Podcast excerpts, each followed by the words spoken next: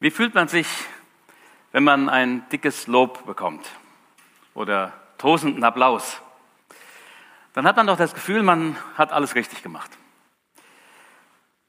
Und man wird am liebsten genauso weitermachen wie bisher, denn alles, was man verändert, könnte die Sache ja schlechter machen.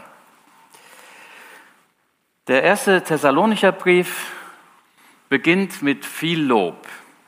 Es ist jetzt schon zwei Monate her, dass ich das letzte Mal über den ersten Thessalonicher Brief was gepredigt habe. Und da war ich auch nicht hier, sondern nur online. Aber vielleicht erinnert sich der eine und andere noch daran, dass ich mal angefangen habe, vor vielen, vielen Monaten über den ersten Thessalonicher Brief ein paar Predigten zu halten. Ich glaube, drei habe ich schon gehalten bisher. Jetzt geht es also weiter mit dem ersten Thessalonicher Brief. Also am Anfang hat Paulus die Thessalonicher hochgelobt. Von eurem Glauben, eurer Liebe, eurer Hoffnung redet man im ganzen Land, hatte er gesagt. Ihr seid zu Vorbildern geworden, an denen man erkennen kann, was Glaube und Bekehrung wirklich heißt.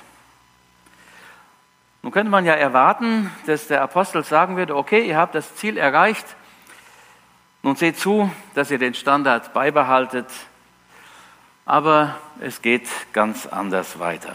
Der Apostel ermutigt die Thessalonicher, noch immer mehr zu wachsen, zu reifen und vollkommener zu werden.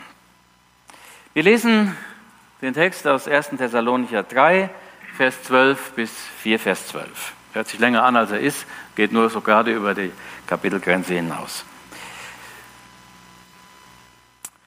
Euch aber lasse der Herr wachsen und immer reicher werden in der Liebe untereinander und zu jedermann, wie auch wir sie zu euch haben, damit eure Herzen gestärkt werden und untadelig seien in Heiligkeit vor Gott, unserem Vater, wenn unser Herr Jesus kommt mit allen seinen Heiligen. Amen. Weiter, liebe Brüder, bitten und ermahnen wir euch in dem Herrn Jesus, da ihr von uns empfangen habt, wie ihr leben sollt, um Gott zu gefallen, was ihr ja auch tut, dass ihr darin immer vollkommener werdet. Denn ihr wisst, welche Gebote wir euch gegeben haben durch den Herrn, durch den Herrn Jesus. Denn das ist der Wille Gottes, eure Heiligung, dass ihr meidet die Unzucht und ein jeder von euch seine eigene Frau zu gewinnen suche in Heiligkeit und Ehrerbietung. Nicht in gieriger Lust wie die Heiden, die von Gott nichts wissen. Niemand gehe zu weit und übervorteile seinen Bruder im Handel, denn der Herr ist ein Richter über das alles, wie wir euch schon früher gesagt und bezeugt haben. Denn Gott hat uns nicht berufen zur Unreinheit, sondern zur Heiligung. Wer das nun verachtet, der verachtet nicht Menschen, sondern Gott, der seinen Heiligen Geist in euch gibt. Von der brüderlichen Liebe aber ist es nicht nötig, euch zu schreiben, denn ihr selbst seid von Gott gelehrt, euch untereinander zu lieben. Und das tut ihr auch an allen Brüdern, die in ganz Mazedonien sind. Wir ermahnen euch aber, liebe Brüder, dass ihr, auch, dass ihr darin noch vollkommener werdet. Und setzt eure Ehre da rein, dass ihr ein stilles Leben führt und das eure schafft und mit euren eigenen Händen arbeitet, wie wir euch geboten haben, damit ihr ehrbar lebt vor denen, die draußen sind und auf niemanden angewiesen seid. Ist das nicht merkwürdig? Am Anfang des Briefes hat Paulus die Thessalonicher in den höchsten Tönen gepriesen und jetzt ist er mit allem schon nicht mehr zufrieden, der Apostel. Jetzt verlangt er noch mehr Liebe, noch weitere Fortschritte, noch mehr Vollkommenheit. Wie ist das zu verstehen? Und was bedeutet das für uns, vor allem wenn wir als Gemeinde vielleicht noch nicht einmal den Standard erreicht haben, den die Thessalonicher hatten? Das Thema dieses Abschnitts wird durch eine wichtige Aussage festgelegt, die fast in der Mitte steht. Gottes Wille für uns ist Heiligung. Und ihr habt gehört, dass der Begriff Heiligung, Heiligung oder Heiligkeit oder heilig kommt öfters vor in diesem Text. Deshalb habe ich auch den ganzen Text genommen, obwohl er eben über die Kapitelgrenze hinausgeht. Nun könnte man vieles antworten auf die Frage, ja, was ist denn Heiligung? Ich möchte, euch heute, möchte mit euch heute auf drei Aspekte eingehen. Erstens, die Heiligung ist ein geistliches oder vielleicht das geistliche Lebenszeichen. Zweitens, die Heiligung hat Auswirkungen im Lebensstil. Und das Lebensziel ist die Heiligkeit. Den Unterschied zwischen Heiligung und Heiligkeit werde ich noch erklären. Geistliches Lebenszeichen. Ich möchte sagen, die Heiligung ist das entscheidende Lebenszeichen eines lebendigen Christen und einer lebendigen Gemeinde. Jedes geistliche Leben auf persönlicher und Gemeinschaftsebene zeigt sich in der Heiligung. Es mag Christen geben, die vielleicht der Meinung sind, das Ziel des Lebens erreicht zu haben, wenn sie sich bekehrt haben. Dann ist man gerettet, dann hat man ewiges Leben, dann gehört man zur Gemeinde, dann ist alles in Ordnung. Die Folge dieses Denkens ist, dass sich dann nach der Bekehrung nicht mehr viel tut nicht mehr viel verändert, dass man auf dem Stand der Entwicklung stehen bleibt. Und wenn man dann nach Erfahrungen mit Gott gefragt wird, dann wird das Bekehrungserlebnis herausgekramt, weil danach nicht mehr so viel geschehen ist.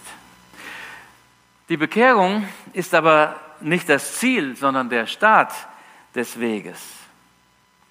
Der Beginn eines Lebens mit Jesus indem er uns jeden Tag begegnen und uns fortlaufend verändern und immer mehr prägen will.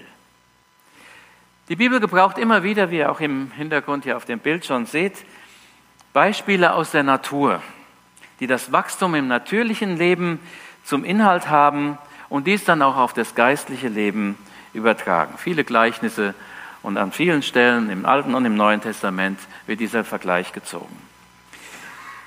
Diese Bilder und Vergleiche sind überhaupt nicht zu übersehen, wenn wir die Bibel lesen. So wie jede lebendige Pflanze und jedes lebendige Tier wächst und im Laufe des Wachstums in einem genetisch vorgegebenen Ablauf vom Samenkorn oder von der befruchteten Eizelle zum reifen, sich wiederum fortpflanzenden Wesen wird, so ist es auch im geistlichen Leben. Dabei läuft das Wachstum in bestimmten Phasen ab teilweise mit Wachstumsschüben und dann wieder mit scheinbarem Stillstand. Ich habe eben schon mit der Lara gesprochen, habe gesagt, du bist aber groß geworden und erwachsen geworden. Wenn man sich so ein halbes Jahr lang nicht sieht, in dem Alter, da tut sich so einiges. Ja, da gibt es Phasen, wo das schnell geht mit dem Wachstum. Da gibt es vielleicht sogar Wachstumsschmerzen, weil alles zu schnell geht und der Körper nicht so ganz nachkommt. Und dann gibt es wieder Phasen, wo sich weniger tut. Das ist ganz normal und natürlich. Aber grundsätzlich bleibt die Tatsache bestehen, ständige Entwicklung, fortlaufende Veränderung und stetiges Wachstum zeugen von Leben. Stagnation, Wachstumsstillstand und dadurch einsetzender Zerfall dagegen sind Signale, dass da etwas nicht stimmt. Da ist der Tod im Topf. In unserem Text wiederholt Paulus mehrmals den Aufruf zur Veränderung. Wachsen, immer reicher werden, immer vollkommener werden. Das sind Worte, die uns deutlich machen, Stillstand ist nicht gewollt.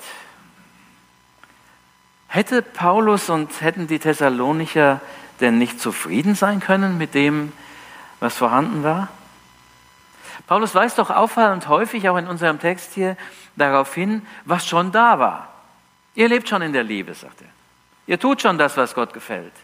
Ihr seid schon Vorbilder, so hatte er vorher gesagt. Hätten Sie nicht sagen können, das ist ja toll, dass das alles schon bei uns vorhanden ist. Lasst es uns beibehalten und davon nichts verlieren.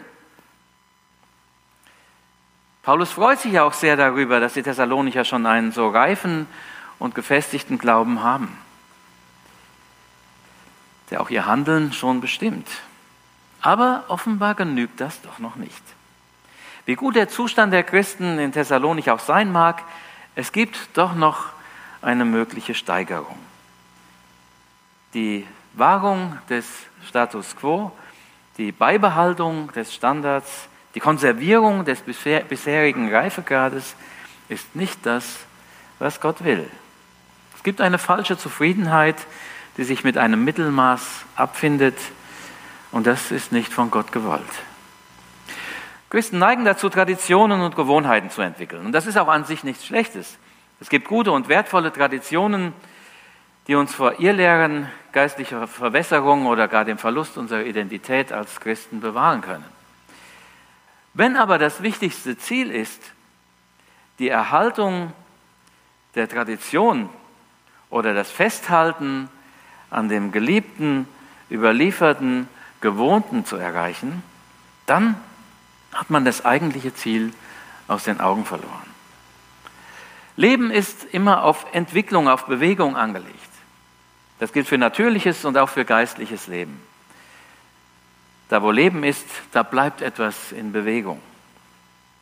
Wer meint, er sei an einem Punkt angelangt, wo er sich selbstzufrieden zurücklehnen kann und auf der erreichten Stufe ausruhen kann, der muss sich neu bewusst machen, Gottes Wille für unser Leben ist Heiligung. Wir lernen niemals aus. Wir erreichen in unserem Leben niemals die Perfektion. Wir sind immer auf dem Wege. Gemeinde ist kein Ding, keine Organisation, sondern ein Organismus. Und geistliches Leben ist kein Zustand, sondern ein Vorgang, ein Prozess, eine sich ständig intensivierende Beziehung. Und Paulus wünscht sich für die Thessalonicher und Gott wünscht es sich für uns mehr als die Wahrung des bisherigen Zustandes Heiligung, Veränderung, Wachstum, Reifung. Das gilt es zunächst einmal zu begreifen und zu realisieren. Aber was soll sich denn verändern, wenn doch wie jetzt in Thessalonik zum Beispiel, alles doch schon so gut ist. Ihr tut das doch schon alles, sagt Paulus. Ihr liebt euch doch schon. Ihr habt doch schon von mir gelernt, wie man Gott gefällt. Nun, die Auswirkungen auf unseren Lebensstil, die wollen wir uns nun einmal anschauen, wie das aussehen kann. Es steht außer Frage, und ich denke, da sind wir uns auch alle einig, biblischer Glaube ist mehr als eine innere Überzeugung. Mehr als so etwas, was nur mit mir und meinem Jesus zu tun hat. Glaube, wie ihn die Bibel versteht, zeigt und bewährt sich im praktischen Leben. Und wir finden in unserem Text so einige Hinweise, wie und in welchen Lebensformen und Verhaltensweisen sich der Glaube ausdrücken kann und soll. Paulus schreibt, ich lese jetzt mal aus der guten Nachricht in Kapitel 4, Vers 1, ihr habt von uns gelernt, wie ihr leben sollt um Gott zu gefallen. Und ihr lebt auch schon so. Nun bitten und ermahnen wir euch im Namen von Jesus, dem Herrn, dass ihr darin auch weiterhin Fortschritte macht. Lernen, so zu leben, wie es Gott gefällt. Das ist biblischer Glaube. Und deshalb lohnt es sich, sich in Gottes Schule zu begeben. Wir verstehen uns als Christen ja auch als Jünger.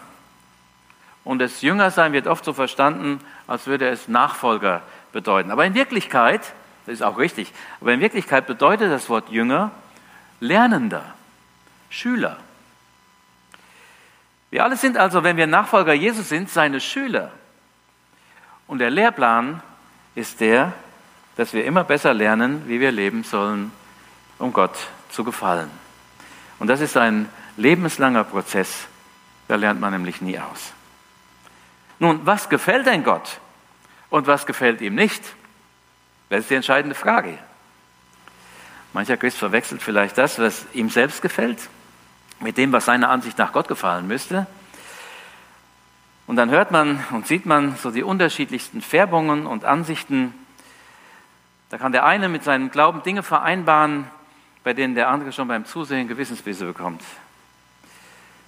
Da werden Regeln und Ordnungen formuliert, die dann oft nur für die christliche Gruppe gelten, die sie formuliert hat und meist auch diese Gruppe von anderen unterscheidet.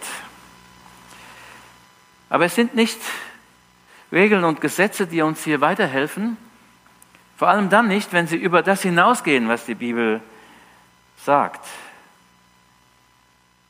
Es gibt ja Dinge, die gefallen Gott grundsätzlich oder auch solche, die gefallen ihm grundsätzlich nicht. Und da ist die Bibel dann auch klar und eindeutig. Und da besteht auch keine Unsicherheit und keine Meinungsverschiedenheit zwischen Christen unterschiedlicher Prägung. Es gibt aber andere Dinge, über die sagt die Bibel nichts. Nur mal ein paar Beispiele zu nennen, über Autofahren zum Beispiel sagt sie nichts. Radio, Fernsehen, Kino, Computer, Internet, Kaffee. Wir hatten mal auf der Bibelschule einen Kollegen, der sagte, ich trinke keinen Kaffee, Kaffee steht nicht in der Bibel.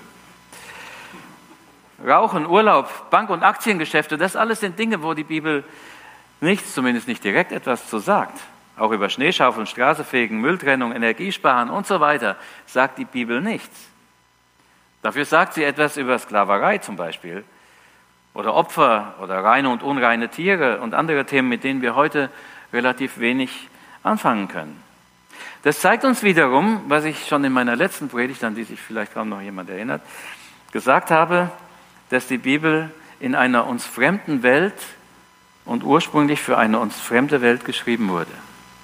Da ging es um das Thema Gottes Wort im Menschenwort. Und deshalb ist die Frage äh, berechtigt wenn sich Heiligung, geistliches Wachstum im Lebensstil niederschlägt, wie sieht das denn dann ganz praktisch aus? Und da geht es dann um, eben um die Frage, was gefällt Gott? Ganz konkret. Und das müssen wir versuchen, aus den biblischen Aussagen herauszufinden, auch da, wo sie in völlig andere Situationen geschrieben sind, als die, die wir heute vorfinden. Und da geht es manchmal nicht, dass wir einfach sagen, so steht es da und so wird es gemacht. Da müssen wir die Prinzipien entdecken, die in den biblischen Aussagen stecken und die die Grundlage unseres Lebens bilden können und sollen. Und das erfordert natürlich einen Denkschritt mehr als das Gesetz, die Regel oder die Ordnung. Und deshalb neigen viele Christen mehr oder weniger zu irgendeiner Form von Gesetzlichkeit, die macht alles sehr einfach und reduziert das Christenleben auf ein Mindestmaß an selbstständigen Entscheidungen bei einem Höchstmaß an subjektiv empfundener Sicherheit. Gott möchte uns heute ermutigen, diese vermeintliche Sicherheit aufzugeben die es nur in Abhängigkeit von anderen Menschen und menschlichen Institutionen gibt.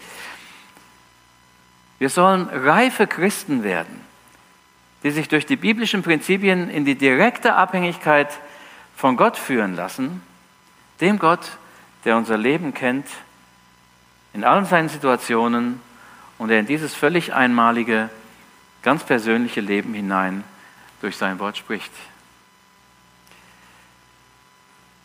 Obwohl dieses Wort Gottes in eine uns fremde Welt hineingegeben wurde und obwohl es letztlich für alle Menschen in allen Kulturen und allen Völkern und allen Generationen gilt, was ja eigentlich schon fast unmöglich klingt,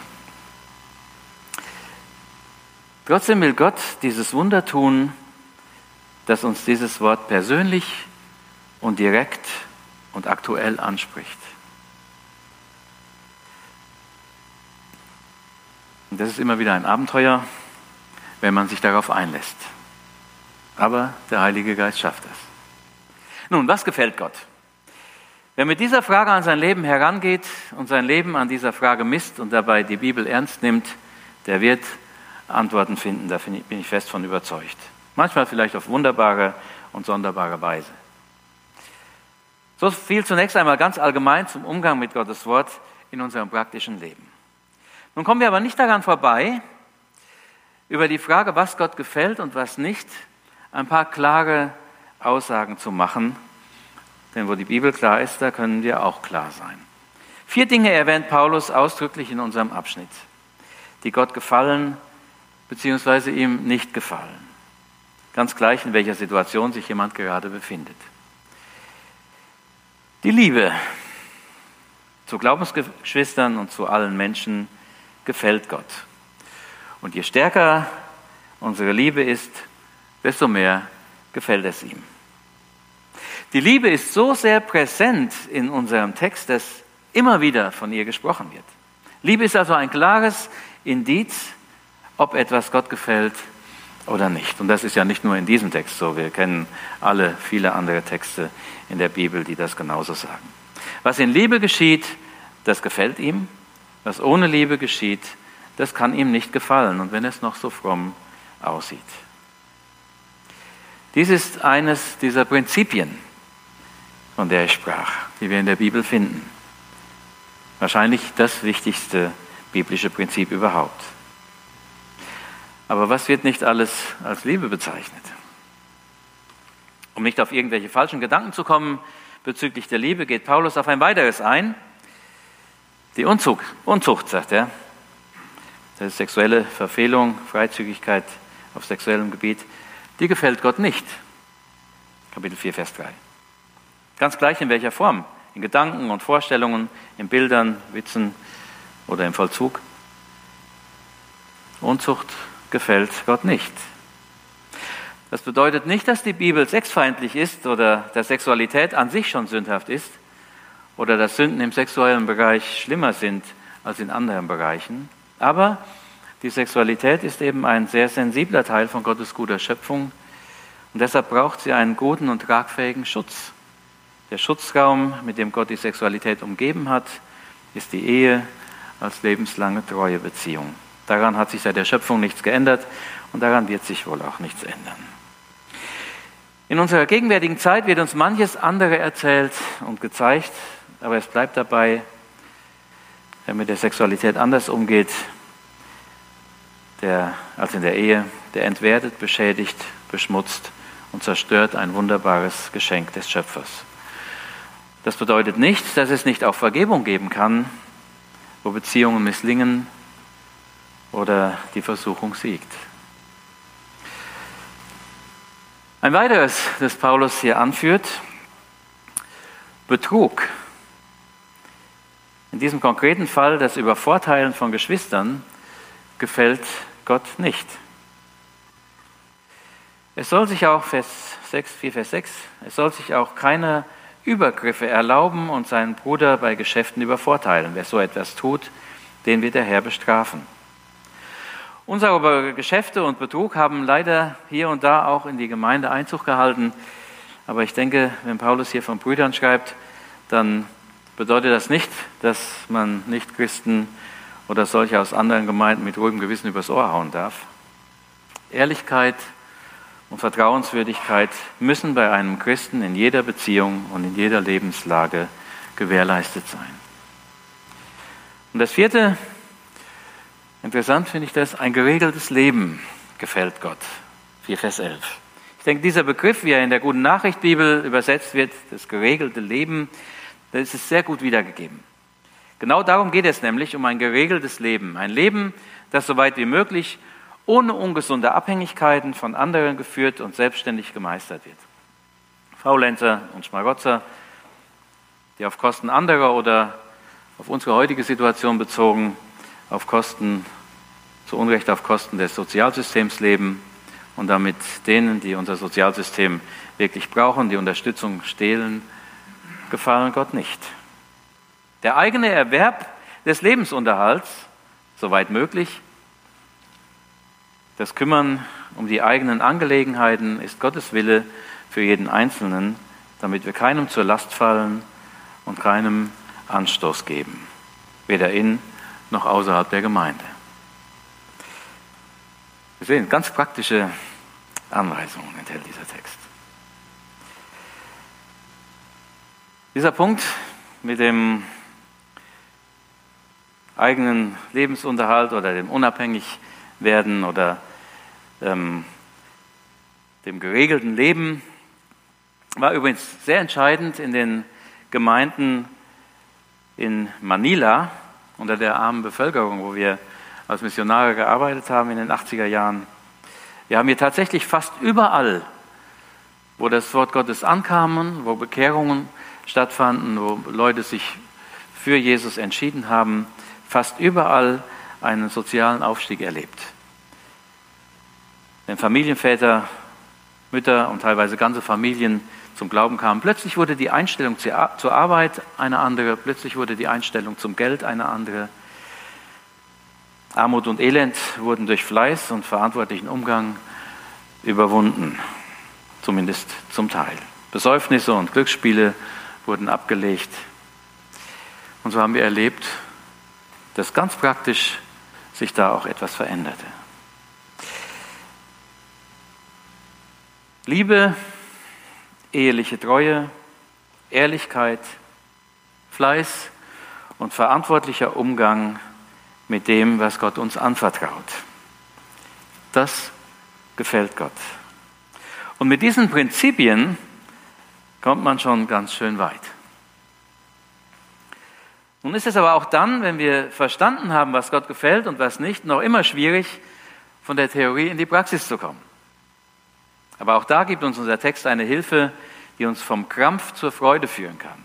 Kapitel 4, Vers 8 redet Paulus vom Heiligen Geist, der uns gegeben ist, damit wir erkennen und tun, was Gott gefällt. Er gibt die Erkenntnis, den Willen und die Kraft zum veränderten Leben oder zum sich verändernden Leben, genauer ausgedrückt. Nun kommen wir im dritten Punkt noch zum Ziel der Heiligung, Heiligkeit. Was ist damit gemeint? Sollen wir mit Heiligenschein herumlaufen? Können wir zur Perfektion gelangen? Was ist Heiligkeit? Paulus schreibt in 3 Vers 13, er mache euch innerlich stark, damit ihr vor Gott, unserem Vater, in untadeliger Heiligkeit dasteht, wenn Jesus, unser Herr, mit allen seinen Heiligen kommt. Hier ist die Rede von einem Zustand und von einem Zeitpunkt. Nochmal zur Erinnerung, Heiligung ist ein Prozess. Heiligkeit, um die es in diesem Punkt geht, ist ein Zustand. Solange wir den Zustand noch nicht erreicht haben, leben wir zwischen schon und noch nicht.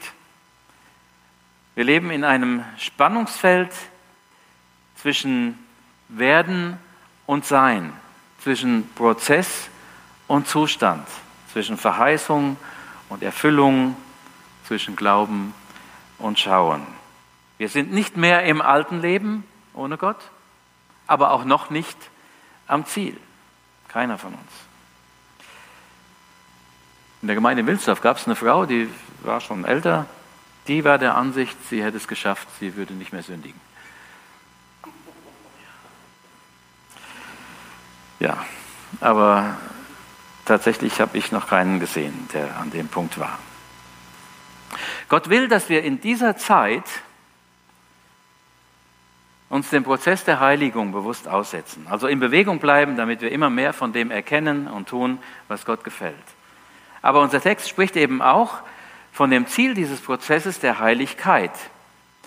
Und diesen Zustand wird Gott auch erreichen in uns und mit uns, wenn wir ihn lassen. Aber dieser Zustand, wann wird er eintreten? Wenn Jesus wiederkommt. Das, nee, nein, ist egal. Das ist schon ein Punkt weiter. Wenn Jesus wiederkommt, dann wird dieser Zustand erreicht sein. Dann stehen wir vor ihm, so sagt er, sagt Paulus, in untadeliger Heiligkeit, als Heilige, an denen nichts mehr zu finden ist, was auf irgendeinen Mangel, irgendeine Sünde oder irgendeinen Fehler hinweisen könnte. Das, diesen Zustand erreichen wir natürlich nicht aus eigener Anstrengung, sondern den erreichen wir durch, die, äh, durch Jesus Christus, dadurch, dass er uns gerechtfertigt hat oder dass wir durch seinen Tod am Kreuz gerechtfertigt sind.